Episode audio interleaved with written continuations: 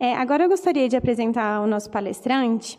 É, o Marcelo ele é pastor presbiteriano da IPB, missionário por, ele foi missionário por 18 anos entre os indígenas, com programa de letramento, plantio de igreja e tradução bíblica. Atualmente, ele trabalha no treinamento missionário e presta consultoria antropológica a equipes missionárias entre os indígenas. Além de biólogo, ele é formado em teologia pelo Seminário Presbiteriano JMC, tem mestrado em missiologia pelo Centro de Pós-Graduação Andrew Jumper, é habilitado em linguística pela Missão Além e pós-graduado em antropologia intercultural pela Univangélica. Também é professor dos Seminários Presbiterianos de Brasília e do Brasil Central, no Amazonas, da pós-graduação EAD do Centro Presbiteriano de Pós-Graduação Andrew Jumper, da pós-graduação em Antropologia Intercultural da Universidade Evangélica, do Centro de Formação Missionária, da APMT e do curso de Linguística e Missiologia da Missão Além. Bom, esse é o nosso palestrante, eu gostaria de convidar ele aqui à frente para a gente poder orar por ele. Pastor Marcelo.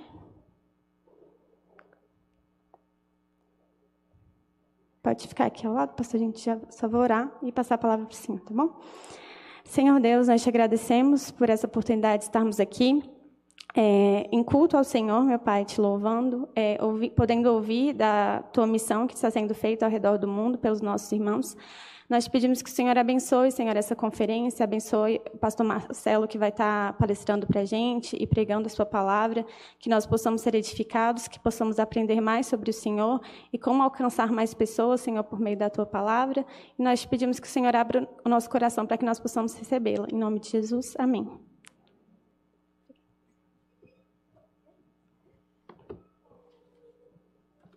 Irmãos, graça e paz. Ah, quero dizer que é uma alegria estar aqui com os irmãos. Ah, quero agradecer o Conselho da Igreja Presbiteriana Redenção pelo convite, ah, pelo privilégio ah, ah, de poder estar aqui com os irmãos. Há uns meses atrás tive. Vou tirar a máscara, né? Obrigado. É tão comum, né, já, né, que a gente já nem. Ah, e eu quero agradecer então ao, ao, conselho. Meses atrás tive o privilégio de, de sentarmos juntos, de sentar junto com o pastor Mateus e o presbítero Jefferson, conversando sobre a conferência. E foi ali que nós tomamos mais ou menos a decisão de falar sobre Franz Schaeffer, ah, na perspectiva do trabalho dele como missionário. E depois dali fechamos, e desde lá a gente vem organizando e preparando esse material. Bom. Ah, eu quero dizer para os irmãos que ah, foi uma surpresa enorme quando eu cheguei aqui hoje à noite, porque quem estava aqui, estavam testando aqui ah, o Data Show, e era o reverendo Marcos Vinícius, esse que falou agora né, do projeto. O Marcos Vinícius é do meu presbitério. O reverendo Marcos Vinícius, ele se converteu do meu lado no acampamento Palavra da Vida. Eu lembro ele com seu violãozinho, ah, nós jogávamos polo aquático lá ah, em Sergipe, né, da onde nós somos, e ele não queria saber nada de Deus e aceitou um dia um convite e naquele primeiro dia no acampamento Palavra da Vida, Nordeste, o, o Senhor tocou no coração do Marcos e derramou graça, entendimento, abriu seu coração e o Marcos se converteu e agora missionário no Quirguistão e agora indo para a Geórgia, né? Então, de sorte que eu me senti muito em casa aqui. Tive o privilégio de conhecer anos atrás, acho que uns oito anos atrás, a, o reverendo Mateus e a Débora, ainda sem filhos, a, lá no seminário nos Estados Unidos. Ah, e claro, ah, voltando aqui, ele entrou em contato com a gente e logo depois ah, aconteceu esse convite também. Ah, eu queria, ah, não sei se já dá para projetar aí, quem está responsável pela mídia.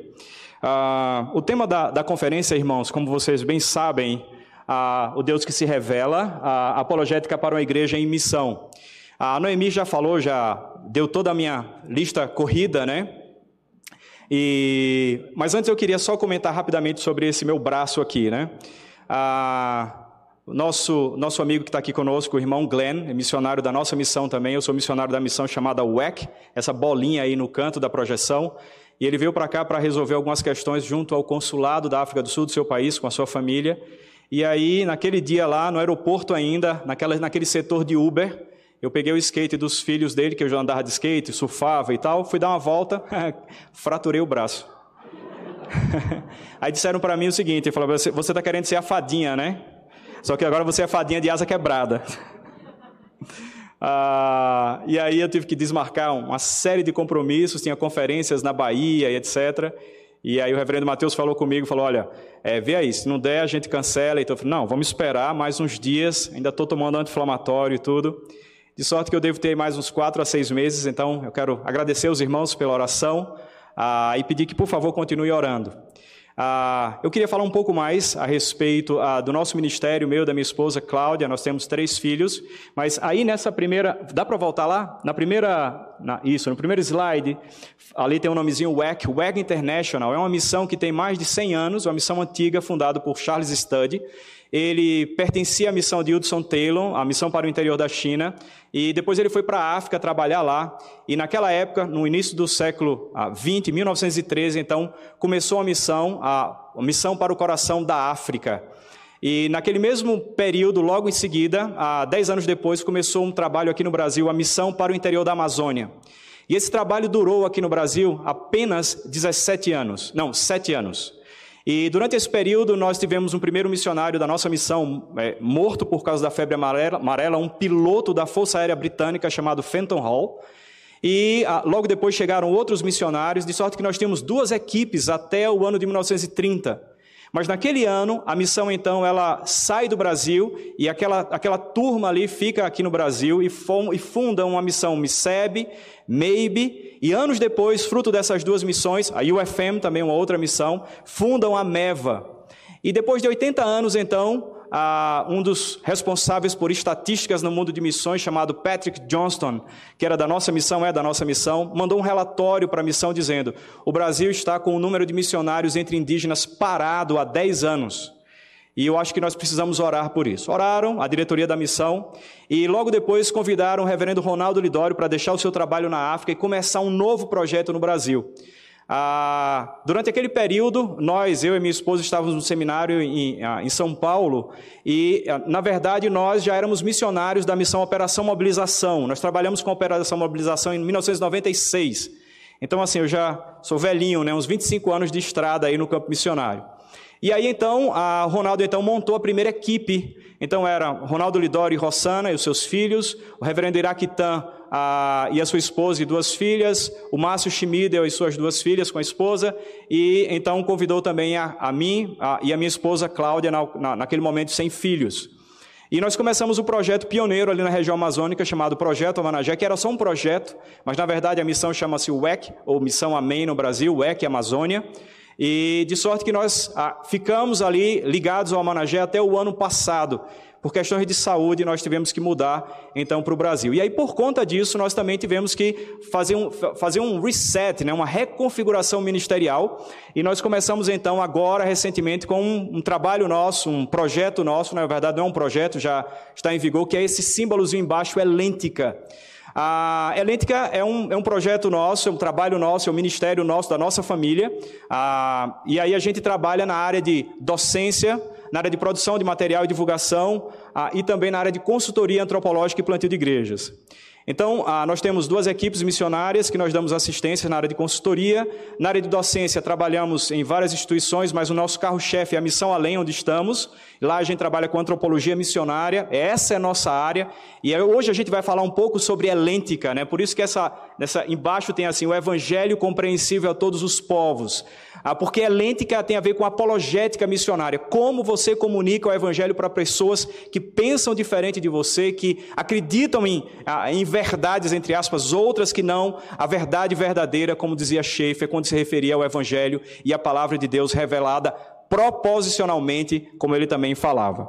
Ah, de sorte que a gente começou esse trabalho tem pouco tempo, a gente teve que fazer essa, toda essa reconfiguração chegamos em janeiro aqui no Brasil. A gente tem ah, orado e entendido que realmente esse é o novo momento, ah, mais agora ligado na área de treinamento, e pela graça de Deus a gente tem tido o privilégio de também trabalhar com pastores, né, ou na formação de pastores. Então, além das instituições que trabalhamos, a gente também está fazendo parte de um grupo aí que está surgindo, já está pronto, um mestrado em missiologia na Faculdade Internacional Reformada. Então, tem um grupo de professores e a gente também está ali atuando.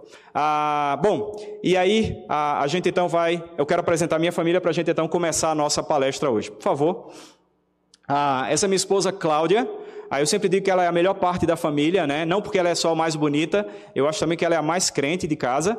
Ah, e a minha esposa ela, ela, tem uma enfermidade genética e de má formação de, de, colágeno, isso dá uma série de dores, indisposições, fadiga. E, claro, essa foi a razão porque nós saímos, uma longa história que não veio um caso. Mas durante esses anos nós tentamos ter filhos. Nós só descobrimos agora, recentemente, que a razão dela não poder engravidar, de nós não podermos engravidar como um casal, era o fato dela ter essa doença genética. Então, oramos e Deus foi conduzindo, e há cinco anos atrás, quase seis anos atrás, nós demos o passo para a adoção, de sorte que veio o nosso primogênito, que é esse pequeno aí chamado Timóteo. Ah, esse é o nosso primogênito, né? Então hoje ele tem cinco anos, vai fazer seis, pimenta total, né? não para, né? Então assim ele ama a igreja porque quando termina ele tem os corredores para correr embaixo das cadeiras para se enfiar. Então ele ama igreja assim por causa disso. Então, quando nós fomos pegar o Timóteo, ah, com um dia de nascido, o promotor da cidade falou que nós tínhamos, que ele tinha um irmão, que é o Edmar, que é esse daí da foto, e que quem levasse um ah, ganharia, entre aspas, o brinde do outro, né? Na verdade é obrigatório, né? Leva o irmão, eu levo o pequeno e ganho o irmão de brinde.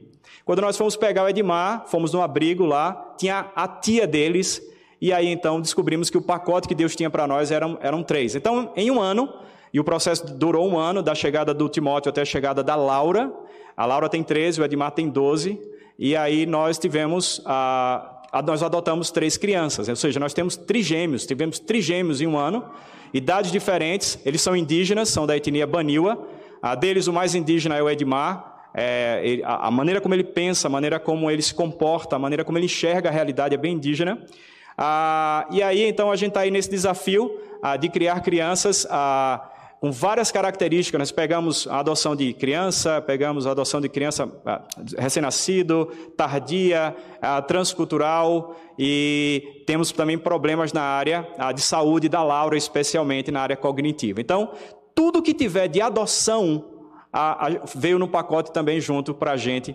E a gente é muito feliz e grato a Deus, porque Deus ele tem os seus caminhos e os seus propósitos. A gente entende que realmente era o que ele tinha para nós. Se o Senhor Deus permitir, no, no domingo eles estarão todos aqui conosco, pela graça de Deus.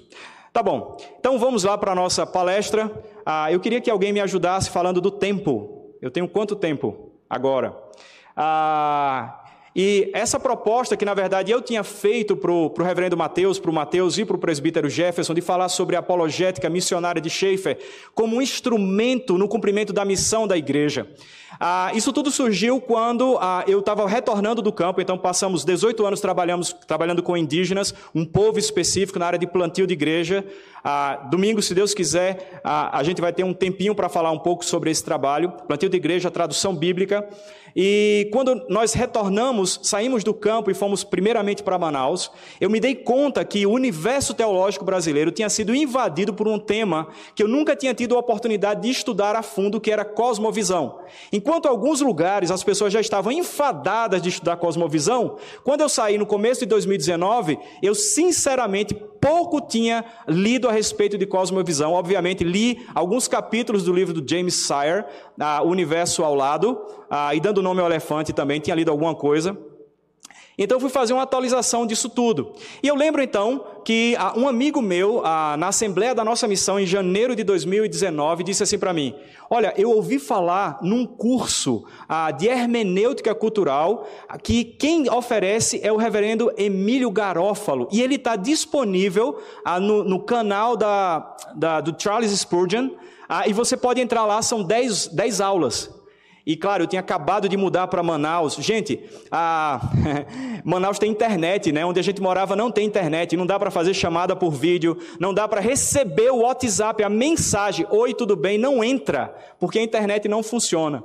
Então eu fiquei assim, me senti assim, como a gente diz, né? um pinto no lixo, né? Porque eu podia assistir todas as palestras dele e tal à vontade. Comecei a ler, a assistir as palestras, e eu nunca tinha ouvido falar sobre análise cultural a partir da perspectiva perspectiva teológica, de análise te, por teologia bíblica ou antropologia da teologia sistemática. E só que durante esse tempo, toda hora, o reverendo Emílio Garófalo se referia ao Guilherme de Carvalho e se referia também ao reverendo a Eber Júnior, Eber Campos Júnior, que foi contemporâneo meu no seminário e no mestrado também. Então, terminando ali aquela semana, eu pensei, bom, eu vou ah, fazer o curso como aluno ouvinte lá no André Jumper sobre é, hermenêutica cultural, porque eu quero conversar com o reverendo Emílio, eu quero tirar dúvidas com ele de alguns pontos, porque a área que a gente trabalha é exatamente de análise cultural. Como comunicar o evangelho de forma que o outro possa compreender minimamente aquilo que está na minha mente. Então, a, o ponto inicial é exatamente a interpretação cultural, entender como o outro pensa, entender qual é a lógica. E, obviamente, você precisa ir a fundo no seu sistema de crenças e etc. E então, naquela sequência, fui pegar vida, a, a vida e o pensamento de Schaeffer, dado por Guilherme de Carvalho, de, do Labri Brasil. E à medida que eu fui assistindo aquelas aulas, eu fiquei pensando, bom, ah, ele está falando de elementos de Schaeffer que são muito comuns ao universo missionário. E eu lembro que naquela ocasião eu recebi a, a, de presente o livro Verdade Absoluta da Nancy Pierce, que é esgotado. E eu, há, há anos eu queria esse livro, mas morando no meio do mato, você não tem acesso, não tem como pegar, não tem biblioteca. E um amigo meu ah, mandou para mim de presente e eu comecei a ler esse livro e, a, e lendo junto o livro do Eber Júnior. Então lia Nancy Pierce, um capítulo dela, um capítulo do Eber Júnior e assistindo esses vídeos. E eu, de repente, a Nancy Pierce, lá pela página 200, o livro dela é bem grosso, talvez alguns conheçam, ela falou de um assunto que me despertou e eu falei: não pode, não é possível que simplesmente ah, uma pessoa que é conhecida como um grande pensador, um apologeta, ah, ele toque em aspectos como esse. E ah, ela fazia uma referência a uma palavra de Schaeffer no seu livro Manifesto Cristão, ah, onde Schaeffer dizia que só havia duas possibilidades de realidade última. A gente vai falar sobre isso, tá? Não se preocupem. E as duas possibilidades são pessoalidade ou impessoalidade. Bom, no contexto brasileiro indígena, ah, quando você se depara com a cultura indígena, o que você encontra lá é um povo que não acredita na existência de Deus, que não pressupõe a existência de nenhum ser ah, que, que, que, domina absolutamente ah, sobre tudo, mas no geral eles creem numa energia, numa força cósmica. E eu pensei, bom, só alguém que está preocupado em realmente compreender na prática pode falar da maneira, vejam, me entendam bem, tá, irmãos? Da maneira como Schaeffer fala. E aquilo então me instigou. Bom, o que é que eu vou fazer? Vou reler as obras. Tinha lido no seminário, anos atrás, a, a, O Deus que Intervém, A Morte da Razão. E se alguém já leu A Morte da Razão e não entendeu nada, fique tranquilo, é assim mesmo com todo mundo. Ah, eu também não entendi quando eu li no seminário e fui pegar esse material, parte da minha biblioteca em outra cidade, em Aracaju, da onde eu sou, e saí comprando alguns livros para reler as obras do Schaeffer. E eu tomei um susto. Porque a maneira como Schaeffer apresentava o caminho da história e da filosofia e da arte para que a sociedade chegasse no sociedade ocidental chegasse no ponto que ela se encontrava, a maneira como ele analisa e a maneira como ele aplicava. Eu lembro em alguns dos capítulos Schaeffer falando sobre a realidade de, de, de algumas ocasiões de pessoas de povos diferentes e ele conversando com essas pessoas ele dizia assim: e então eu pegava e colocava minha mão em seu ombro e dizia com amor toda a verdade que ele precisava ouvir. Opa, peraí. Como assim? Como é que um homem que é apologeta, ele, ele toca nos outros? Ele abraça os outros. Ele, e, e aquilo começou a me instigar. À medida que eu fui assistindo então os vídeos e lendo as obras de Schaeffer, eu falei: não, não é possível. Schaeffer é missionário. Eu preciso ler, a, eu preciso ler alguma biografia desse homem. E aí eu fui para uma biografia que, inclusive, era referência da palestra do Guilherme de Carvalho, que era uma obra, e eu queria pedir que pode passar aí, ah, eu vou falar de algumas obras aí, e era uma obra ah, de Colin Duries. E essa obra, a, a, a, Vida Autêntica de Schaeffer, Schaeffer, Uma Vida Autêntica, quando eu começo a ler lá pelo meio do livro, dizia lá que Schaeffer havia sido enviado pela Junta de Missões a independente de missões estrangeiras da Igreja Presbiteriana, da qual ele fazia parte, a OPC, a Igreja Presbiteriana Ortodoxa de lá. E aí, claro, bingo. Por quê? Porque vários elementos, a maneira como o chefe aborda o assunto, é exatamente como nós missionários no campo abordamos. No geral, irmãos, o missionário ele tem um intuito e um objetivo, ele é prático. E uma das críticas que eu ouvia de Schaefer é que as pessoas diziam, mas Schaefer não é acadêmico. Bom, eu não, eu, não, eu não ia entrar em discussões, por exemplo, se Schaeffer, quem já estudou apologética, se Schaeffer seguia ou não a pressuposi o pressuposicionalismo de Van Til. Isso não vai interessar tanto para nós aqui esses dias. Eu não vou entrar nesse mérito, que é uma teologia apologética, um, um nível mais profundo de discussões. Tem artigos sobre isso, e aí eu não vou mexer sobre isso aqui. Mas eu comecei a perceber que ele era alguém que estava interessado em comunicar o evangelho para as pessoas, de entender essas pessoas. Bom, e aí, claro, então eu falei, eu vou ler tudo que eu puder aqui. Então eu saí lendo, ah, e aí esse ano eu comecei a acelerar a leitura, especialmente depois da conversa com Mateus, e lendo, fui lendo livro a livro, estando centrado na sua trilogia, o Deus que intervém, a morte da razão e o Deus que se revela. Daí então o, a, a, o tema da nossa conferência é, te, é, a terceira obra da trilogia de Schaeffer, O Deus que se Revela. E à medida que eu ia, que ia lendo essas obras, eu comecei a, a me surpreender, porque exatamente o que Schaeffer fazia de análise cultural, daí ele ser conhecido como o apologeta cultural, porque ele saía procurando entender como a cultura, ou como era a mente, da, ou como é a mente, era, né? A mente da sociedade a, ocidental. Ah, e aí eu comecei a tomar alguns sustos, porque eu comecei a me deparar com realidades como pessoas que se convertiam lendo os livros do Schaefer. Opa, mas espera aí, o livro do Schaefer não é para a gente estudar no seminário e aprender sobre apologética, talvez no nível mais simples, porque quase ninguém entende o apologeta Cornelius Vantil. E aí eu fiquei assustado, porque como é que é isso? O tempo todo Schaefer falava sobre comunicação do evangelho. Na sua obra A Morte da Razão, ele começa, e a gente vai falar sobre isso no segundo dia, ele começa e termina falando sobre comunicar o Evangelho e a necessidade de conhecer o sistema de pensamento das pessoas. E ele conclui o livro A Morte da Razão, fininho, dizendo assim: Eu não estou aqui preocupado com questões acadêmicas de apologética. Eu quero, que, eu quero te ajudar ou ajudar as pessoas a comunicarem o Evangelho para as pessoas. E aí então eu pensei, bom, eu acho que a crítica que se faz a, a Francis Schaeffer de que ele não era um acadêmico, na verdade, é porque de fato ele não era, mas o que ele pretendia, o que ele queria era comunicar o evangelho para as pessoas. Ah, e aí, claro, para mim eu matei a charada. Eu falei, a gente não está lidando simplesmente com um pastor reformado, formado num dos seminários que é referência até hoje, especialmente também para nós, não só nos Estados Unidos, para PCA, a Igreja Presbiteriana da América, ou para a Igreja Presbiteriana Ortodoxa, mas é uma referência para nós também no Brasil, o Seminário de Westminster. Ah, e também ele ah, ah, formou, né, metade da sua formação foi no seminário, da sua denominação, porque ele muda de denominação no período do seminário. De sorte que eu falei, bom, ele era missionário de fato. E essas então, eu coloquei aqui, não coloquei a bibliografia escrita bonitinha, mas eu coloquei as imagens aqui, né, para a gente não se deter com tantas coisas escritas, porque elas virão já já. Mas essas são as obras que são básicas aqui no nosso período nesses dias, especialmente hoje e amanhã, quando a gente vai falar sobre o papel da apologética missionária a, no cumprimento da missão da igreja, ou seja, o que é que a gente pode pegar da apologética missionária? E ainda mais, o que é apologética missionária?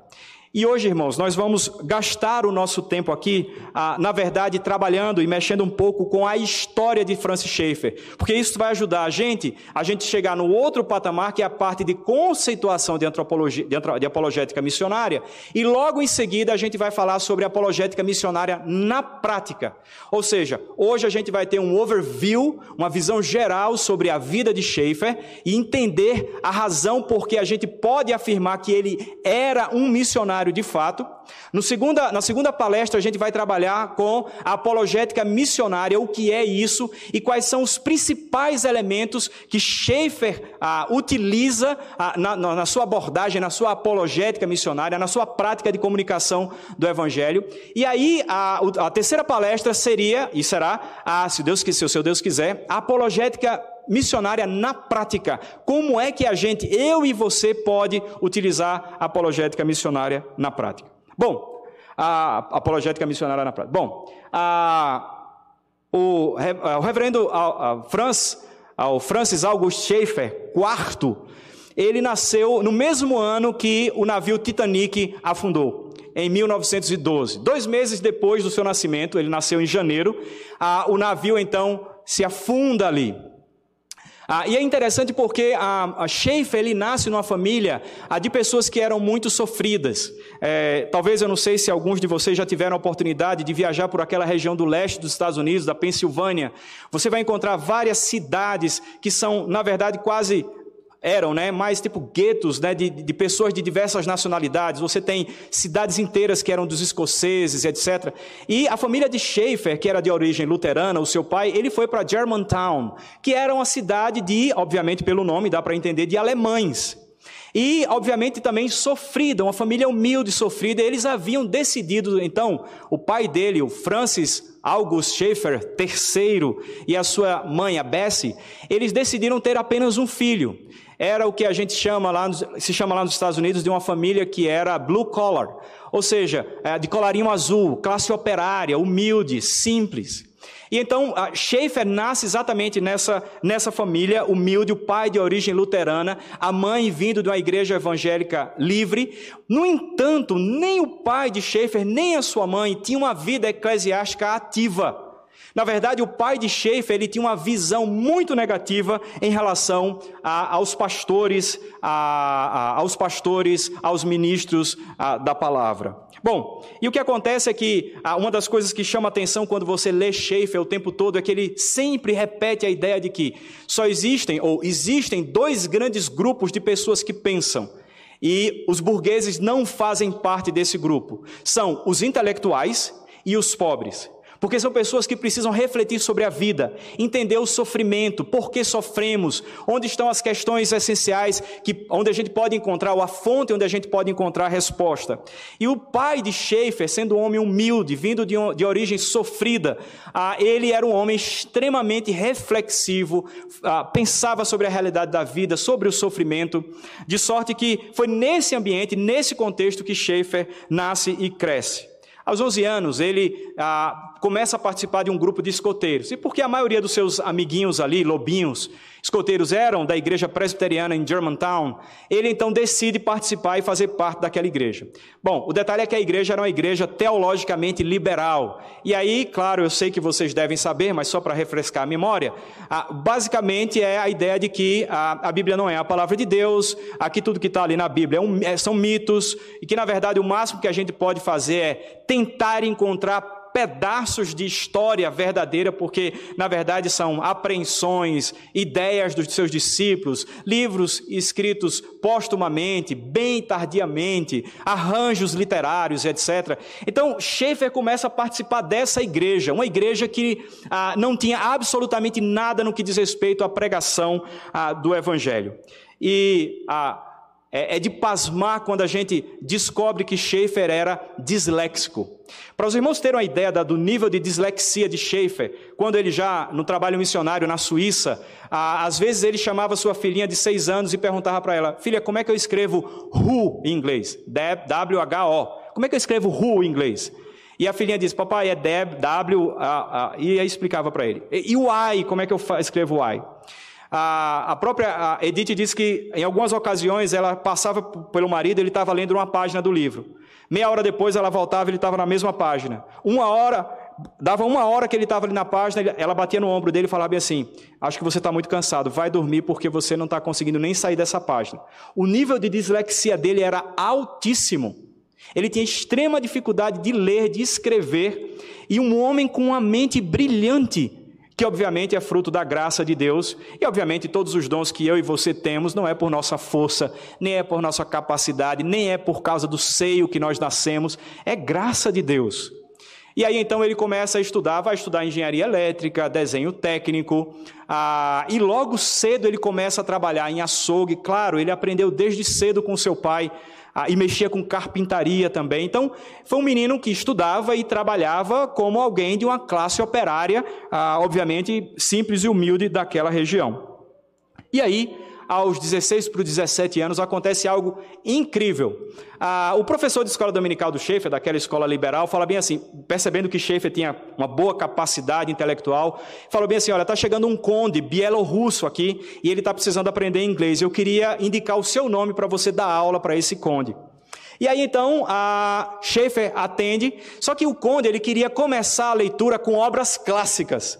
E ele queria que Schaefer ensinasse inglês, inglês para ele a partir de, do livro Catarina a Grande, que aí, ah, não precisa entrar em detalhes, mas é um livro que tem um monte de história que não é tão legal de se contar, histórias obscenas e, e por aí vai. Bom, o Schaefer tentou convencer o conde bielorrusso, falou, olha, a gente poderia começar por uma, uma obra no nível a, a, iniciante, né, de iniciante, porque isso aqui é para nível avançado, hard, né? E você precisa de algo mais simples. E aí ele convenceu o, o, o conde, ah, e aí ele foi na livraria na Filadélfia, ele morava naquela região ali, e ele foi na livraria na Filadélfia e ele pediu um livro, olha, explicou a situação, e um rapaz foi e trouxe um livro para ele, ou mandou um livro para ele.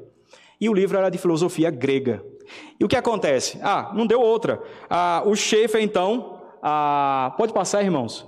Ou irmão, né? Eu não sei quem está aí. Eita, rapidinho, olha aí o Schaefer pequenininho, aos dois anos e aos sete anos ali. Poxa, não deu nem para ver de direito, né? Ô, gente, volta, essa é a parte do descanso da palestra.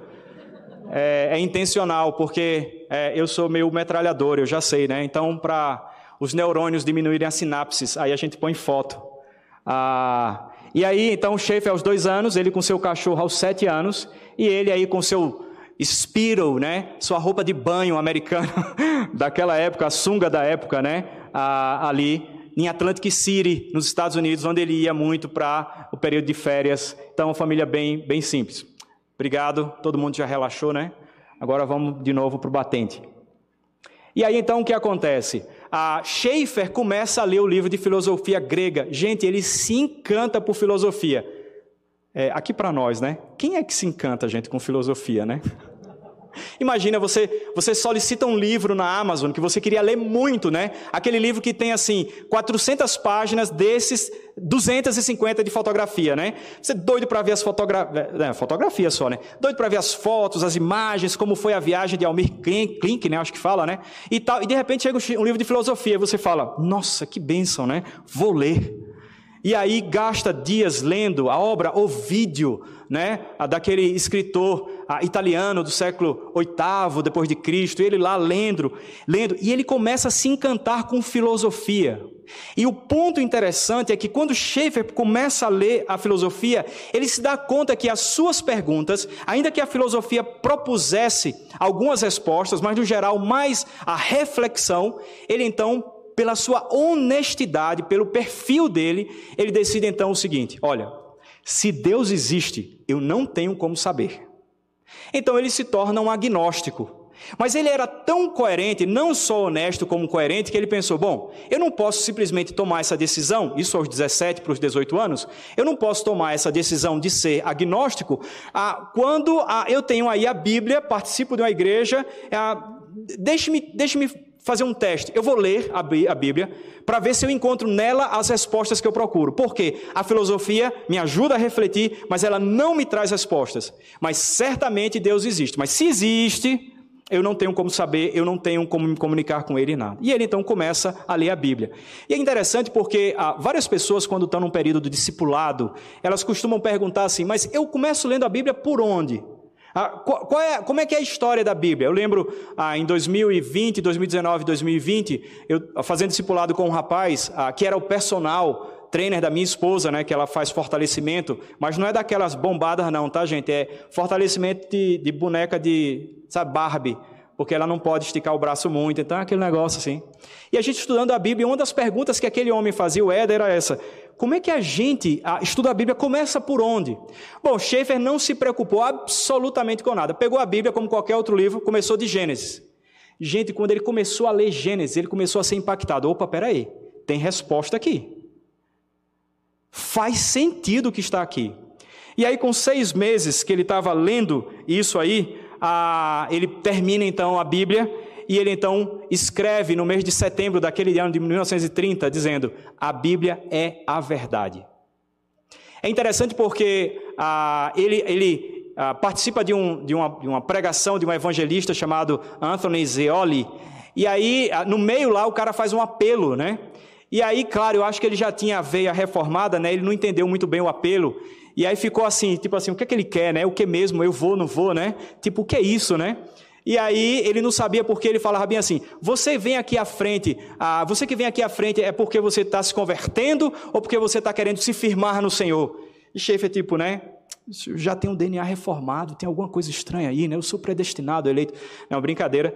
Ah, mas aí ele vai à frente, mas ele escreve no seu diário de que alguma coisa tinha acontecido na sua vida, de que ele agora era um filho de Deus. E ele deixa o agnosticismo e agora convertido, ele começa a defender a escritura sagrada.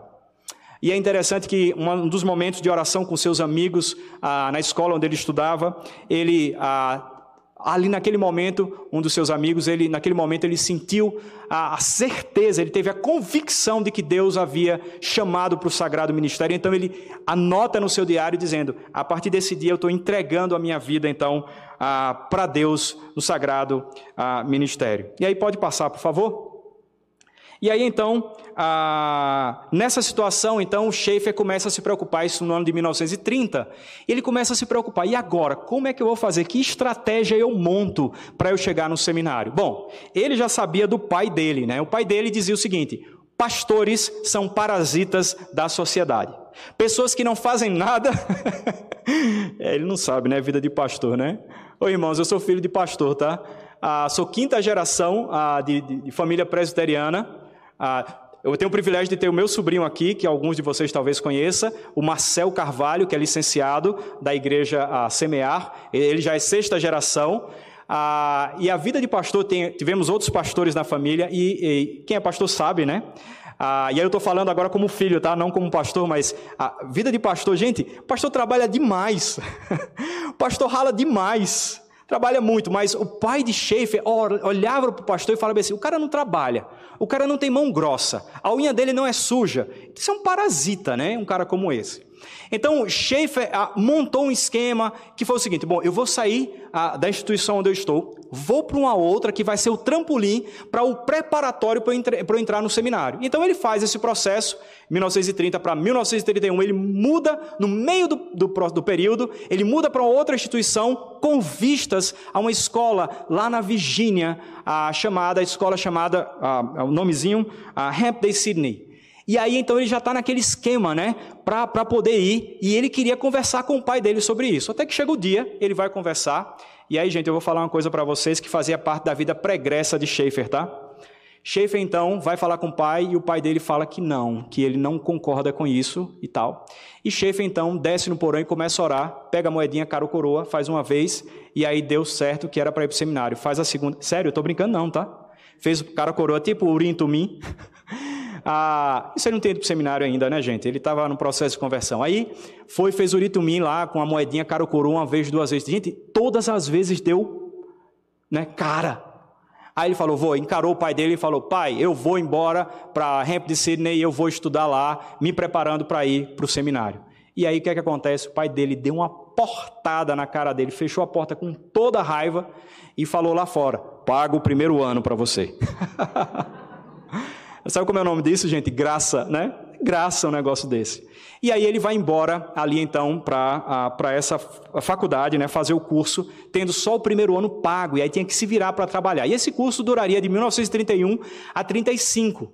No primeiro período de férias que ele tem, ah, provavelmente férias de verão, em junho ah, de 1932, ele volta então para a sua cidade, e, ah, e aí acontece o que eu chamo de namoro apologético né, dele com a esposa dele. Mas o interessante é que, durante esse período na escola dele, de formação, ele é formado em psicologia e filosofia. Eu tomei um susto, né? Porque eu também não sabia que Schaefer tinha a primeira formação em psicologia, Ranúzia, e em filosofia. Eu não sabia disso. Daí então a gente começa a entender o processo que Schaefer traçava para poder entender o outro porque ele tinha uma formação que o ajudava nisso. A gente vai falar amanhã sobre um teólogo, missionário também, missiólogo, chamado Johann Hermann Bavinck. Ele também era formado em psicologia e se tornou missionário. Ele era sobrinho do Hermann Bavinck, holandês também. E ele então, a preocupação dele era exatamente a mesma de Schaefer, de como entender o outro. Claro, Bavinck morre em 54, e aí era, na verdade, o auge do ministério do Bavinck, ou, desculpa, Bavinck morre em 64, mas deixa uma obra a que provavelmente o Schaeffer deve ter lido também, porque trata exatamente de apologética missionária, uma das partes desse livro.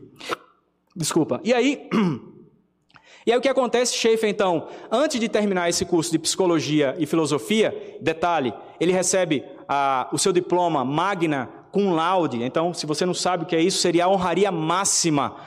Se a gente pudesse classificar de 0 a 10 a média geral ponderada de Schaefer, ele teve a média geral ponderada acima de 9 na sua formação de psicologia e filosofia. E é interessante porque durante o período da escola, ainda moleque, os professores chamaram o pai de Schaefer para dizer: Olha, eu quero dizer que o seu filho é superdotado. Ele tem uma inteligência fora da média. Detalhe, irmãos, ele nunca soube disso, parece. Ele nunca soube dessa conversa. Né? Bom, e aí então, ele volta em 1932, no primeiro, primeiro período de férias, ele volta para a sua cidade em Germantown, e aí então acontece o que eu chamo de um namoro apologético. Schaefer vai, olha só, ele vai para a igreja dele para assistir uma palestra, o título da palestra, Como eu sei que a Bíblia não é a palavra de Deus. E ele vai para essa palestra. Eu tenho a impressão, eu, a impressão minha, que Schaefer não foi lá para aprender nem para ouvir nada. Ele foi lá porque ele queria se posicionar contra aquela palestra.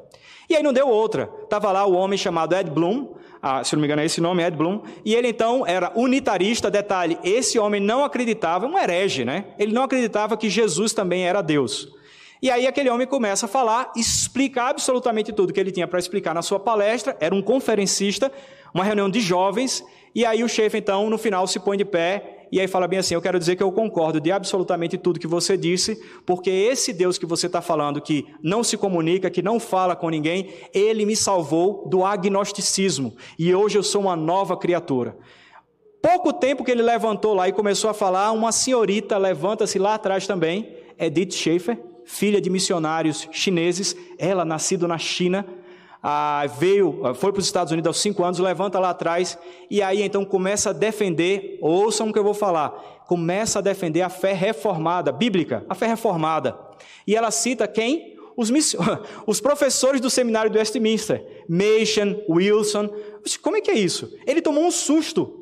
Porque como é que eu estou nessa igreja, que é a minha igreja, uma pessoa que eu nunca vi, moça se levanta e aí fala a mesma coisa que eu. Então eu chamo isso de namoro apologético porque eles se apaixonaram por causa da apologética. Os dois defendiam ali, no início de tudo, da sua caminhada cristã, de que a Bíblia é a palavra de Deus. E aí então, obviamente, né? E aí você que é jovem e está procurando aquela, né? Ah, veja como é que Schaefer procurou, tá, gente? Ele não procurou um rostinho bonito nem procurou uma pessoa que era da época, assim, né? Da moda, talvez, mas ele procurou alguém que era fiel a Deus. E ele foi lá dar aquele, como diz na minha terra, né? Ou na minha época, né? Porque eu sou velho, né? Eu não sei nem se chama de. É, é grunge, é? Como é que chama aquele cara que quer ser novinho, não é? é não cabe para mim, não, tá? Porque eu tenho 48. Assim, grunge é para quem tem 30 e alguma coisa. Né? Eu sou velho mesmo. Aí, Schaefer, então, vai dar aquela. Escutem o que eu vou falar dá aquela cantadazinha nela. É a cantada que fala hoje? Como é que fala? Ainda é cantada? Né, negócio velho, retrógrado, né? Aí vai dar a cantada nela. Qual é a cantada?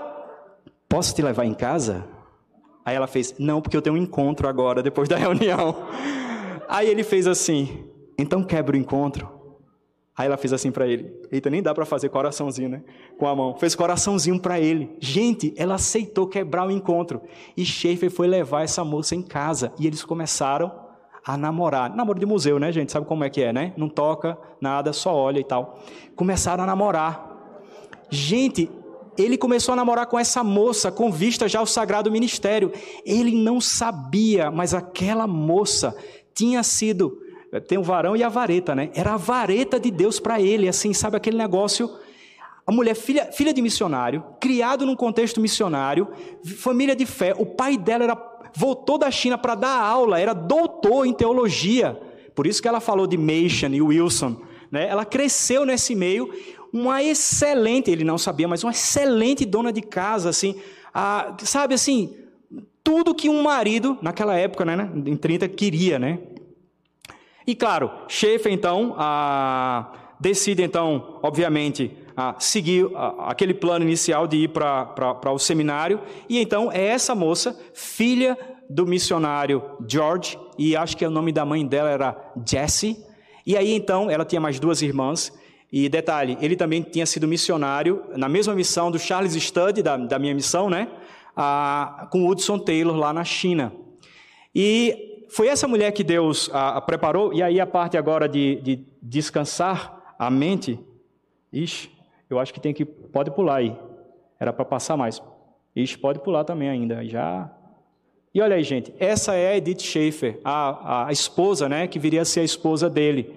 E eles se casam em 35. Assim que Schaefer termina os estudos dele e ele se forma em filosofia e psicologia, já com vistas ao seminário, ela então se casa ah, com a sua, sua esposa agora, é, Edith. Está lá o pai dela, aquele lá do bigodão. Esse homem viveu até os 101 anos. Podem imaginar? 101 anos como missionário, professor e missionário. O final da vida dele ministerial era ajudar o ministério da filha dele, Edith, e do seu genro, Francis Schaefer. Ah, e eu acho, assim, nessa foto ele está até bonitinho, sabe? Mas depois ele fica feinho, Schaefer. A mulher dele foi um presente de Deus, porque ela fica bonita até o final da vida, né? Eu acho que ela usava laque no rosto, porque, sabe assim, não, né? Pode passar aí, por favor? Gente, é, até ela velhinha era linda, impressionante, sabe? Ah, ah, vou, posso contar uma piadinha, né, antes de terminar? Né? Ah, lá na minha casa, a minha, a minha mãe, a sua avó, né, Marcelo? ela tem duas coisas que são fundamentais que não podem faltar em casa: é melancia e laque. Então, a melancia, porque ela come muita melancia, mas o laque é para deixar o cabelo sempre bonito, né? E eu comecei a perceber que os anos se passavam e meu pai não envelhecia. E eu comecei a fazer uma análise, né? Uma, uma sou, sou biólogo, né? Primeira formação, eu vou fazer uma pesquisa nisso aqui, né? E fui percebendo que, na verdade, o que fazia meu pai se conservar era a quantidade de laque que minha mãe usava no cabelo e ele cheirava todo o laque dela por detrás, né? E foi conservando ele. Gente, meu pai tem 81 anos. Você olha para ele, os cabelos brancos denunciam, mas o rosto dele quase não tem ruga. É isso, Marcel? Gente, quase não tem ruga. É laque, né? Ah, e diz que melancia também é muito bom, né? Mas eu acho que o laque é melhor. Então, ela, ela, ela, gente, ela era linda por dentro e por fora. Gente, uma mulher de Deus, sabe assim, uma mulher de Deus. Ela tinha uma beleza interior que é impressionante. Eu estou torcendo, né, confiando em Deus, obviamente, de que logo, logo a gente vai ter um livro que eu quero, assim, de todos os livros aí, de chefe vocês já sabem, ah, tem a listinha, tem livros disponíveis, mas da, da, da, da Edith tem um livro que vai sair em breve. Eu estou lá, o, o, tem boas notícias aí em breve, mas que é o livro, não tem nada a ver comigo, tá? Mas é o livro Labri, que é o livro da Edith Schaefer. Gente, você lê o livro daquela mulher, você fala, não é possível que tem alguém com um coração, com a visão de reino como ela. Impressionante. Bom, e aí então, por, ah, pelo empurrão da, da Edith, o Schaefer decide ir para o seminário do Westminster. Claro, o pai dela sabia o que, o que sabia qual era o melhor seminário e indicou, né, para ela. Seria mais ou menos hoje assim, alguém casar com a filha do reverendo Augusto Nicodemos, né? E aí o Augusto vai falar: "Você tem que ir para o seminário lá dos Estados Unidos na Pensilvânia, Westminster." Foi exatamente isso que ele deve ter falado para ela e para o chefe. Aí o chefe embarcou e foi embora para lá. Ele nem sabia muito bem o que era ah, o seminário, provavelmente. E aí, gente, quem é que era um dos seus professores lá? Cornélios Van Til, o pai da apologética reformada. Gente, ele foi estudar com o cara. Ele também não sabia, obviamente. Machen, que tinha tomado a posição junto com outros de deixar o seminário de Princeton ah, nos Estados Unidos que tinha se tornado liberal, e aí fundam Westminster como sendo a instituição não ligada a nenhuma denominação, para que não se desviasse da fé, e é assim até hoje. O Westminster não é ligado a nenhuma denominação, apesar de ser, obviamente, ah, ter uma linha da OPC, da Igreja Presbiteriana Ortodoxa e da PCA. Bom, e aí então ele vai estudar lá. A gente não vai entrar em detalhes, mas ele sai do seminário do Westminster porque um grupo, ah, o grupo que formou o seminário, eles têm um problema ah, no que diz respeito a usos e costumes, se pode ou não fazer isso, aquilo, outro, etc. E então Schaeffer decide sair, junto com ele vai o McIntyre e formam uma nova denominação, a Igreja Presbiteriana da Bíblia. Então, a igreja, a igreja a ortodoxa de um lado e a igreja presbiteriana da Bíblia do outro. E ele vai então para o seminário a, Teológico da Fé, em Delaware. E lá, então, ele encerra a sua, a sua formação ali e ele se torna o primeiro pastor ordenado a, da sua denominação. Então, ele foi o primeiro aluno formado na sua denominação, o primeiro pastor ordenado ali na sua denominação. E aí, então, sendo ordenado, no ano de 1938, ele vai para a sua primeira igreja, está errado aí, é Covenant, não Covenant. E aí, então, ele vai para a igreja a, como pastor dali.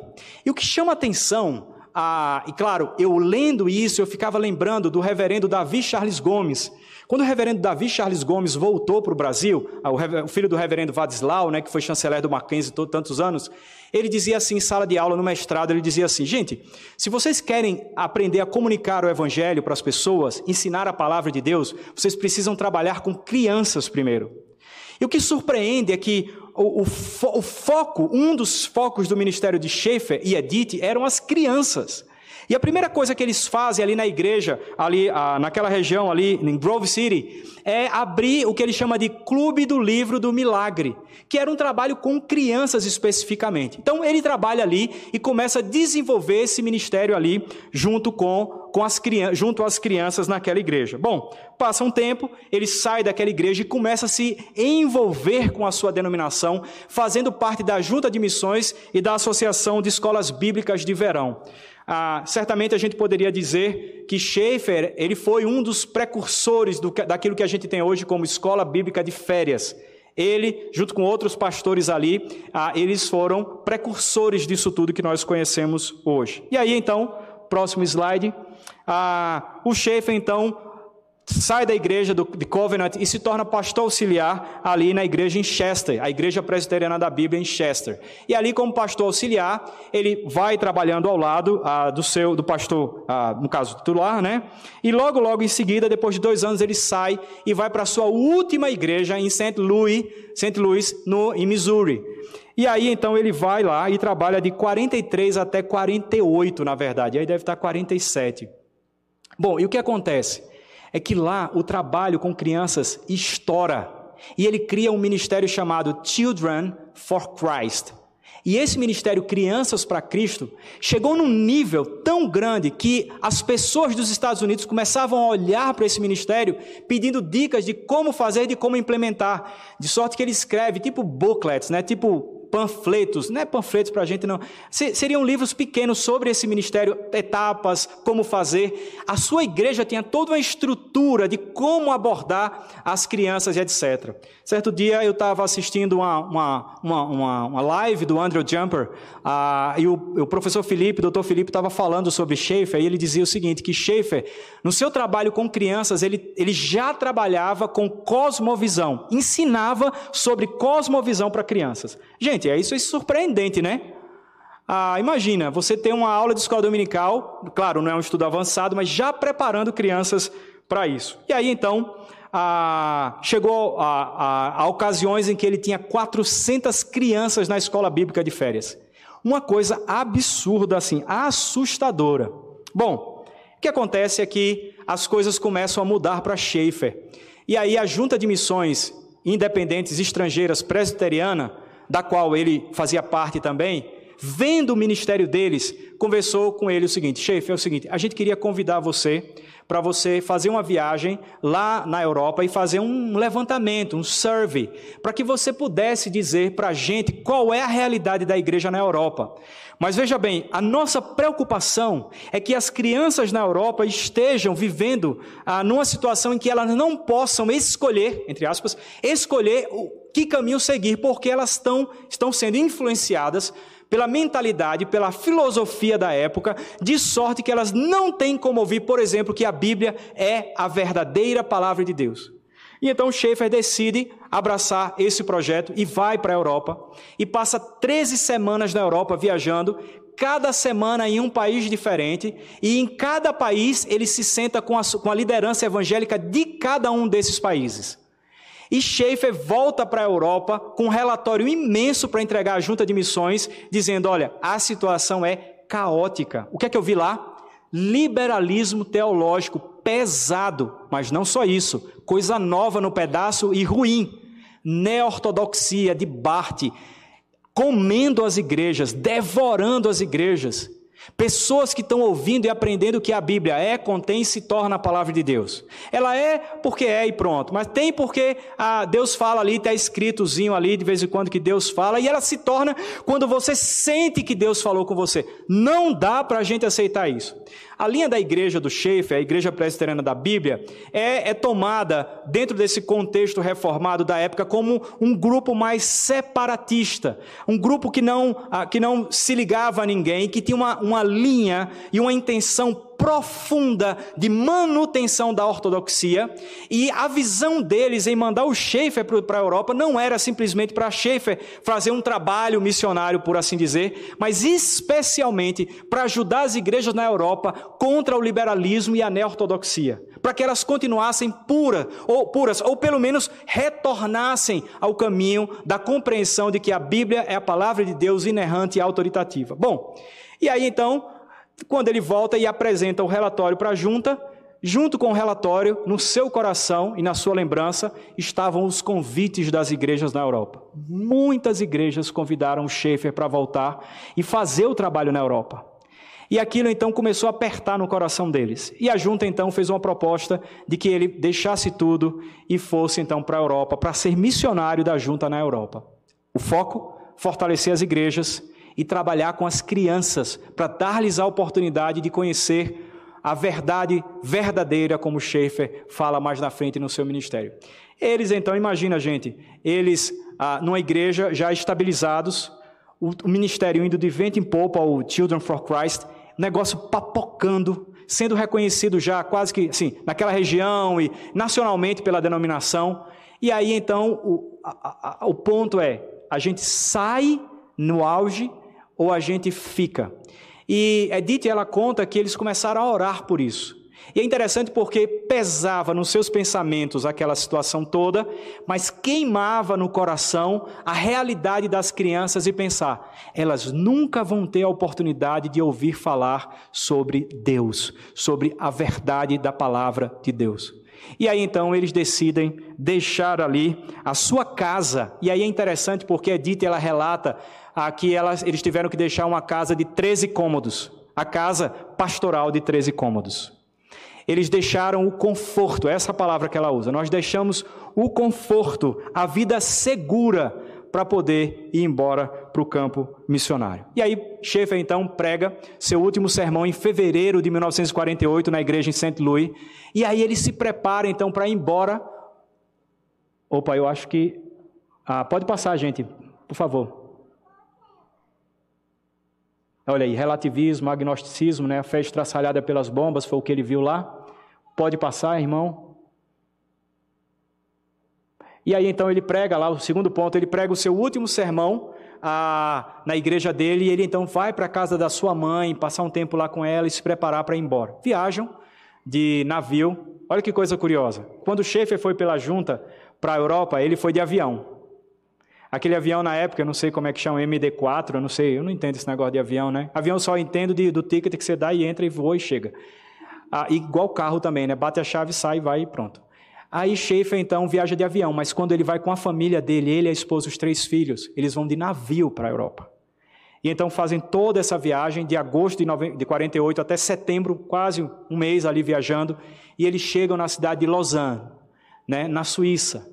E aí Edith fala: troquei a minha casa de 13 cômodos para um quarto de pensão de dois cômodos apenas. E ela disse que fez uma ginástica para botar caixa embaixo, caixa em cima, caixa não sei o que e tal. E eles viveram ali por meses naquela pensão. O sustento que eles ganhavam praticamente só dava para aquilo, para pagar a pensão. Detalhe: a pensão era de pessoas idosas. E aí as suas crianças, né, ah, querendo correr, brincar para lá e para cá, determinada hora tinham que fazer silêncio. Então, toda aquela liberdade, todo aquele conforto que eles tinham, toda todo a segurança que eles tinham, eles abdicaram porque eles queriam realmente servir ao Senhor ali. Bom, e aí então, de Lausanne, eles mudam para Champéry, vão ali perto da, das montanhas. De Champéry, então, eles vão para, ah, mudam então para Wilmore, e aí começa o ministério ali em Labri no ano de 1955. Então vejam bem, 48 chegam ali na Suíça e em 55 o ministério começa a decolar. Nesse intervalo, viagens para vários países, palestras, O Children for Christ começa a crescer, mas o ministério Labri, como a gente conhece, já ouviu falar hoje, ele inicia apenas em 55. E aí, irmãos, eu queria que você prestasse atenção nesse último tópico desse slide, para ver qual era a visão dos Schaeffers sobre esse ministério. E ele dizia: Isso quem fala, está entre aspas, é Edith que fala. O propósito de Labri era dar provas por demonstração em nossa vida e trabalho da existência de Deus. Você sabe o que, é que ela está falando, irmãos? Ela está dizendo o seguinte: o que nós queremos ser é vitrine. Queremos que as pessoas olhem para nós como se a nossa vida e a nossa casa fosse uma vitrine da existência de Deus. Que as pessoas possam se relacionar conosco, sentar na nossa mesa e falar bem assim: eu vejo Deus nessa família. É chamar pessoas que não conhecem a Deus para sentar na mesma mesa e orar juntos e ouvirem resposta de oração, entre aspas, ouvirem resposta de oração, seja sim ou seja não, mas com convicção de que aquela era a vontade de Deus e fazer com que aquelas pessoas pudessem perceber que eles tinham uma vida de vitrine para demonstrar que Deus existe de fato. E assim que começa o ministério, próximo slide, a gente já está caminhando para o fim, só mais esse e o último. Eu tenho mais quanto tempo? Dez minutos, né? Dez minutos ou dez segundos? Pois é, tem que ou 10 horas, né? Se fosse meu filho, eu dizia assim: 10 milhões, papai, 10 milhões. Né? Aí então, a Schaefer, então, a, e a esposa, então, trabalhando ali a, no, no, fellowship, na Labri Fellowship, eles então a, começam a, de maneira muito mais clara, a revelar, entre aspas, revelar o perfil deles e quem eles são de fato. Então veja só, Primeira informação que nós temos é que Schaefer foi enviado para a Europa por uma junta de missões. Gente, aqui para nós, né? Ah, quem é enviado por juntas de missões ou agências missionárias são o quê? Missionários. Mas uh, o que eu queria aqui, nesse último uh, slide, é exatamente falar por que eu estou aqui defendendo para vocês de que Schaefer era um missionário. Schaefer ele não era um acadêmico, e isso é claro, ele diz Todos dizem, um grande teólogo, John Frame, fala, ele não é um apologeta, ele era um evangelista. O que eu estou dizendo é que Schaeffer não é um evangelista, ele era um missionário. E aí me entenda, eu estou usando essa terminologia simples aqui de evangelista e missionário pelo perfil do trabalho dele. Schaeffer trabalhava em contexto transcultural. Então, quando Schaeffer sai e vai para a Europa e começa o trabalho de Labri, sabe o que, é que, ele fa que, é que eles fazem, irmãos? Preste atenção nisso. Eles entregam uma carta para a junta de missões dizendo: Nós estamos solicitando o nosso desligamento da junta de missões, porque nós vamos começar um trabalho chamado Labri Fellowship o abrigo. É o que significa, isso é o que significa o nome, o abrigo. E eles então decidem viver por fé. E aí o primeiro tópico desse slide é o nosso último slide. Viver por fé. O que pauta a vida de Labri, ou a vida em Labri, a vida dos Schaeffers, é fé e oração. E aí, gente, é muito interessante. Você lendo o livro de dela, ela fala que eles queriam ah, depender unicamente, a gente vai falar sobre isso na última palestra, mas eles queriam depender somente de Deus. E eles decidiram então que eles não iriam a ah, pedir dinheiro a ninguém que eles não iam falar das suas necessidades para ninguém. Eles iam mandar cartas de oração, não está aí, mas se uma, uma das coisas que missionário faz é carta de oração.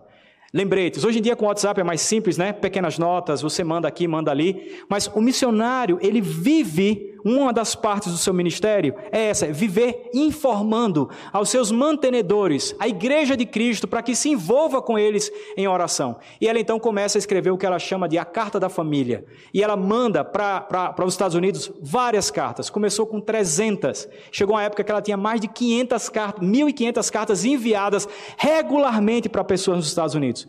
Quem é que faz isso? Pastores não fazem isso. Isso é coisa de missionário. E é interessante porque eles viviam por fé. E quando eu li isso, o cheiro é tão forte, porque nós fazemos parte de uma missão, eu e a minha esposa, o missionário Glenn, que está aqui comigo também, nós somos da WEC International. Um dos pilares da WEC é a fé. Ou seja, nós simplesmente oramos e pedimos que Deus mande o recurso. Então, no geral, um Wecker, um missionário dessa missão, ele não manda projetos para nada, nada, nada. Nem aqui eu estou cantando, tá, gente? Eu tenho os meus mantenedores, estou cantando aqui nada, não. Mas não manda, porque o pilar é de fé. Deus levanta pessoas e chama e pergunta. E é interessante porque o Charles Studd, que fundou a UEC, onde é que ele aprendeu isso? Na missão para o interior da China com Hudson Taylor, porque essa missão era uma missão de fé, não tinha pedidos de oração, pedidos de recurso. Então, quando eles começam a fazê-la abrir, obviamente por influência da Edith, ela diz o quê? Não vamos pedir dinheiro para ninguém, vamos viver por fé. Lembra qual é o ponto? Demonstrar a existência de Deus através da nossa vida, uma vida de vitrine para o mundo. E um dos pontos era fé e oração. Porque aí as pessoas iam poder ver que Deus de fato existe, que Deus de fato supre. Não é porque meu amigo é rico, não é porque eu pedi dinheiro para não sei quem, não é porque eu hipotequei a casa ou porque eu pedi dinheiro emprestado. É porque Deus responde. E esse era o ponto do ministério deles. Daí então, quando a gente, quando eu comecei a ler isso, eu falei, gente, isso é coisa de missionário. Não que missionário seja mais crente do que outros. Não é, mas esse é o perfil geral dos missionários. Viver por fé. A gente sabe que Deus vai, vai conduzir tudo, que Deus ele vai suprir absolutamente tudo. Ah, e aí então, um dos outros pontos do seu ministério era respostas honestas para perguntas honestas. A gente vai falar sobre isso mais na frente. Mas um dos pontos do trabalho missionário é o seguinte: eu preciso entregar para as pessoas que estão perdidas no mundo respostas às suas perguntas, ou conduzi-las para que elas entendam que a pergunta que elas estão fazendo só vai fazer sentido quando elas conhecerem o Senhor Jesus, ou mais, conhecerem o Deus bíblico, o Deus criador de absolutamente tudo, o Deus presente, o Deus pessoal, o Deus que é vivo e fala conosco hoje e age hoje. Então, o propósito de Schaefer era esse. E o missionário ele faz isso. Ele está o tempo todo querendo entender o outro, para que ele possa entender quais são também as suas perguntas e procurar entender, é, ao entender as suas perguntas, procurar responder de tal forma que seja compreensível. Amanhã a gente vai falar sobre comunicação. Bom, um outro ponto que chamava atenção é que Schaefer diz que ah, nos anos de ah, 53 a 54 eles vão fazer o furlough. Furlough, traduzindo para o português, é licença. Só que em português não cabe licença para missionário. Por quê? Missionário, quando ele sai de furlough, em português a gente fala, o missionário ele saiu de férias e para divulgação. Então não é um descanso simplesmente. Lá nos Estados Unidos, quando fala furlough, ele já entende. Mas no Brasil não faz sentido. Estou de licença. O que é que o cara pensa logo? Ixi, parou de trabalhar. Aí já fala para o. Como é o nome do grupo de missões lá do. SMO, fala lá que o missionário está de licença. Então vê aí como é que vai. Acho que tem que cortar o sustento, né? Porque. Né? Tal. Então, a, a gente não usa isso no Brasil. A gente fala, ó, a gente está no período de divulgação ó, e aí de férias ou descanso, etc. E aí, quem é que faz furlough? Gente, no geral, é missionário que faz furlough, não é a pastor. Bom, e aí um dos pontos que me chamou a atenção, e eu, esse termo aí eu, criei porque eu, eu não conheço, mas eles faziam o que eu chamo de missões transmulticulturais. Por que isso? Gente, era gente da Suíça, da França, da Inglaterra, da Noruega, da Dinamarca, da China, de Butão, de não sei, era tanto país que ia para casa deles. E detalhe, tinha hindu, tinha budista, gente que tinha, eu não sei nem como é que fala, né? Zoroastrista, né? deve ser triste mesmo, né? Zoroastrista, a liberal teológico, católicos, a neortodoxos, a budi, eu já falei budista. Gente, que tipo de missionário é esse que trabalha nesse mundo de biodiversidade imensa, né? Ele era um missionário transmulticultural. Não tem outra. Gente, é aqui para nós. Trabalhar com um povo de uma outra cultura. Gente, desculpa a expressão, é osso. É dificílimo. Ele trabalhava com gente de um monte de lugar. Certa vez o William Edgar, que foi a ovelha, foi pupilo dele, na verdade, na verdade se converteu com Schaefer, no escritório de Schaefer, ele se tornou professor, é professor, tem uma das biografias eu recomendo da, da cultura cristã sobre Schaefer é dele. O William Edgar disse que um dia ele estava lá em Labri e uma pessoa levantou e fez uma pergunta sobre o budismo. Aí ele fez, pegou agora, Schaefer não vai responder nada. E o cara então descreve a história do budismo na discussão na sua sala e faz a abordagem correta para comunicar o evangelho assim. E William Edgar ficou assim, tipo, como esse cara sabe assim isso tudo? Então, que tipo de missionário é esse? Transcultural não é, porque transcultural dá uma ideia de você sai da sua cultura, vai para uma outra cultura. Ele era transmulticultural. Ele trabalhava com gente de toda a categoria. E detalhe, tinha intelectuais, professores universitários, músicos, artistas, políticos, liberais, tinha de tudo. Gente, era um balaio de gato o ministério dele, tinha de tudo. Que homem pode ter um trabalho como esse? Senão pela graça de Deus. Mas esse era o trabalho deles. Então, ah, esse é um outro ponto que me chama muita atenção. O ponto do pragmatismo missionário. Gente, é o seguinte: se tem uma coisa que missionário é, é pragmático. Então, missionário, ele procura atalhos. Só que tem um detalhe: Schaeffer, ele conhecia a Escritura Sagrada. Ele era um cara que conhecia bem a teologia bíblica, a teologia sistemática. A teologia dele era sólida. Mas o ponto é que Schaeffer, ele não está preocupado em nenhum momento com terminologias. Schaeffer, ele não escreve nenhum livro para a academia. É engraçado porque o seu professor, quando lia suas obras, arrepiava os cabelos, né? Schaeffer está entrando por um caminho do racionalismo. Ele é um racionalista e tal. Schaeffer estava pouco se preocupando com isso, porque o que ele queria era comunicar com as pessoas da sua época, e a terminologia não ia ajudar. Então ele usa novas terminologias. E essa é uma das características de missionário também. Missionário, ele quando ele não encontra nome para nada, ele vai lá no baú e sai pegando um monte de papelzinho de palavra diferente, vai juntando, aí pum, forma uma palavra, porque não tem. Não tem nenhuma produção. Às vezes os teólogos não têm respostas para questões que você precisa dar num contexto transcultural. E Schaeffer não encontrava um livro dizendo como pregar o evangelho para um budista. Não! Ele saía montando, analisando, estudando, lendo, pensando na filosofia, e ele falava, e obviamente na Bíblia, e ele falava: esse é o caminho para eu poder comunicar para esse cara que pensa assim. E aí então a sua postura de pragmática na, naquilo que ele escreve, na sua abordagem, expressões como verdade verdadeira, isso é Schaefer. Expressões como andar de cima, andar de baixo, não é andar de caminhar, tá? O andar de cima, isso é Schaefer. Então, expressões que ele usa, co-beligerância. Então, tem várias terminologias que é a cara do Schaefer. Ele é um pragmático, ele quer comunicar a todo custo o evangelho sem perder a essência. Então, não é, não é justo, como a gente fala, né? It's not fair. Não é justo você julgar Schaefer pela ótica do academicismo, porque ele não é e nunca se propôs. E ele se dizia o quê? Eu sou um evangelista. Eu creio que quem acertou a, a, categoria de Schaefer foi a revista Time, em 11 de janeiro de 1960. Pode procurar lá. Pode dar um Google it, sabe? Vai lá no Google e busca lá. Time, 11 de janeiro de 60. Tinha lá, missão aos intelectuais. E tinha um artigo lá sobre o Schaefer. Sabe como é que a, a, a revista Time chamou o Schaefer? O missionário dos intelectuais. Opa!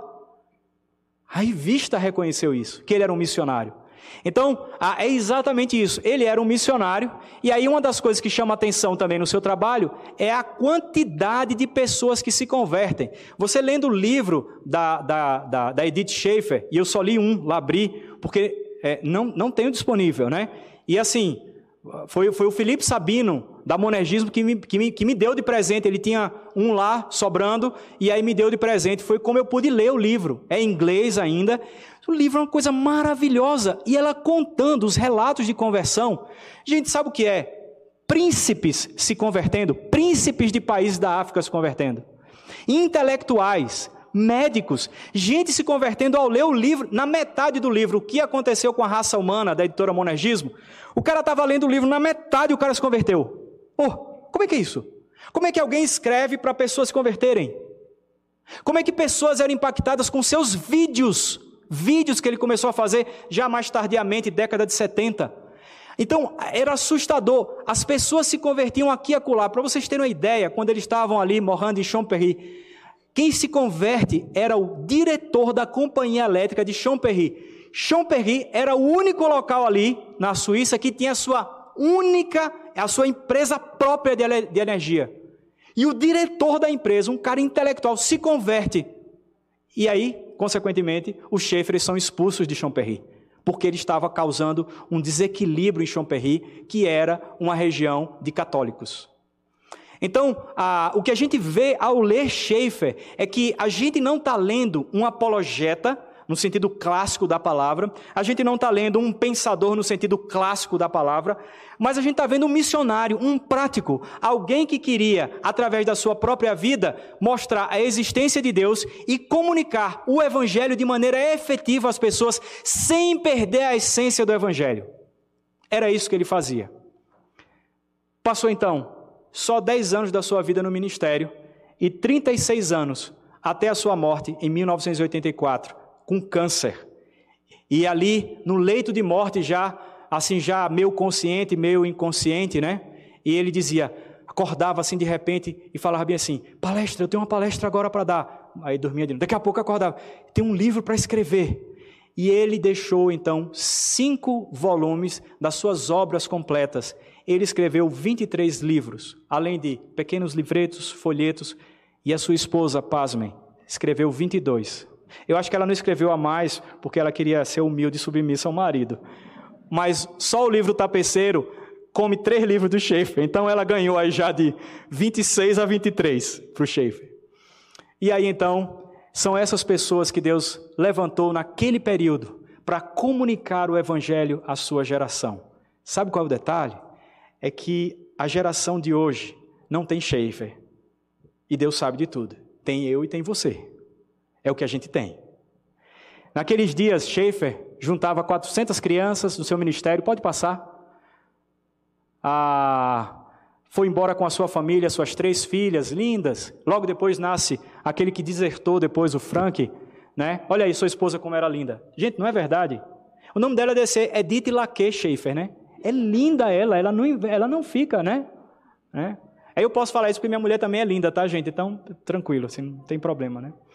E aí, lá em cima, uma foto dele. Volta, volta, desculpa, volta, por favor. Uma foto dele lá em cima, né? No seu chalé, lá na Suíça, ali numa reunião, lá em cima, ah, com as pessoas. E detalhe, ele usava, pode passar agora, ele usava uma calça tipo bombacha, né? Então, imagina aquela figura estranha. Chegava nos locais, Chegava nos Estados Unidos de volta, de bombacha, camiseta, cabelo grande, chocava com tudo, né? E eu, eu pensei, né? Rapaz, ele é missionário, né? E eu pensando assim, Deus, obrigado porque eu quebrei o braço, eu não preciso usar terno para ir para a igreja. O Senhor é tão bom. Eu posso ir de calça jeans, sapatênis e tudo e justificar. Estou com o braço quebrado, reverendo Mateus. Não posso. Porque missionário é bicho do mato. Missionário não gosta, no geral, muito dessas coisas, não. Mas é, não é nada, nem é frescura. É, é a vida. Eu passei ali na Amazônia trabalhando, irmãos, de chinelo e bermuda a vida toda. Aí chega em Brasília, aí você tem que botar roupa, né? Não, não que eu, não que eu tivesse sem roupa, né? Mas botar roupa. Gente, não dá. Não forcem a barra. Não, não rola. E é interessante porque esse era Schaefer, um homem extremamente sério, honesto, mas que conseguia comunicar a sua geração um homem de Deus. E aí a gente vai amanhã, se Deus quiser, seguir aqui com a nossa fala. E aí está aí, ah, quando eles foram para Yomor, lá na Suíça, e abriram o Chalé Lemelez, eu acho que chama, Lemelez. Eu nunca lembro se é Lemelez ou se é Lemessel. Acho que é Lemelez. Esse chalé, que é onde começa a abrir. E até hoje, se você tiver a oportunidade na Suíça, vá lá, nesse, nesse cantão, visitar o Ministério Labri. O reverendo Mauro Master, do Andrew Jumper, disse que foi lá um dia, que queria conhecer, né, queria ver e tal. E ele ficou chocado, porque lá só podia tomar banho uma vez por semana. Então, para você não se chocar, vá preparado. Toalhinhas, paninhos, mas aproveite, vale a pena visitar e conhecer Labri. É isso, gente. Vamos, vamos encerrar aqui com a oração. Ah, eu queria convidar você a ficar de pé. E eu queria que você eh, guardasse isso no seu coração, que Deus ele tem as pessoas certas para a geração certa, no tempo certo, no momento certo e na cidade certa, para que essas pessoas possam ouvir o Evangelho. E aí, é, infelizmente, entre aspas, a gente não tem Schaefer, mas tem a gente aqui. E certamente esses dias vai ser um pouco de, de ensaio, de exercício, para que a gente possa cumprir a nossa missão. Vamos orar? Senhor nosso Deus, nós queremos agradecer porque a gente consegue ver de maneira muito clara e forte a maneira como o Senhor conduziu a vida desse homem, Schaefer, da sua esposa Edith, de tal forma que eles pudessem ser luz no meio das trevas e comunicar o Evangelho a, pessoas que tinham perguntas, questionamentos, pessoas que tinham conhecimento filosófico. E o Senhor bem sabe quem nós somos. ah, e que também nós não temos tantos pensadores assim, certamente aqui no Brasil, num número tão grande como o Schaeffer teve que se deparar ali na Europa. Mas nós queremos dizer, ó Pai, que nós somos as pessoas que o Senhor chamou para essa geração, para essa época, para essa cidade, para o trabalho, para a escola, para os locais, para o bairro, para onde nós estamos, para que a gente possa ser vitrine, assim como era o ministério e é o ministério de Labri Fellowship, especialmente ali naquele início maravilhoso com Schaefer e a sua esposa Edith. Senhor, nós queremos pedir perdão porque, sinceramente, nós não temos buscado essa vida de vitrine, mas, pelo contrário, procuramos nos esconder em nossas casas, no silêncio, e nós não falamos, às vezes, nem sequer um Deus te abençoe para a balconista, para a moça do supermercado, porque a gente fica pensando: o que será que ela vai dizer? Senhor, muda isso em nós, Pai. Que a gente possa ser vitrine da Sua existência, que as pessoas possam olhar para nós, não em sermos perfeitos, mas pessoas que transparecem nesse mundo caído a presença do Senhor em nossas vidas. Faz isso e fala conosco durante essa semana. Prepara os nossos corações para amanhã e domingo pela tua graça. Nós oramos assim em nome de Jesus. O Jesus que subiu aos céus, mas que reina e que está vivo. O Espírito Santo que mora em nós, o Deus presente, providente que cuida de tudo. É em nome dessa pessoa da Trindade, Jesus, que nós oramos. Amém.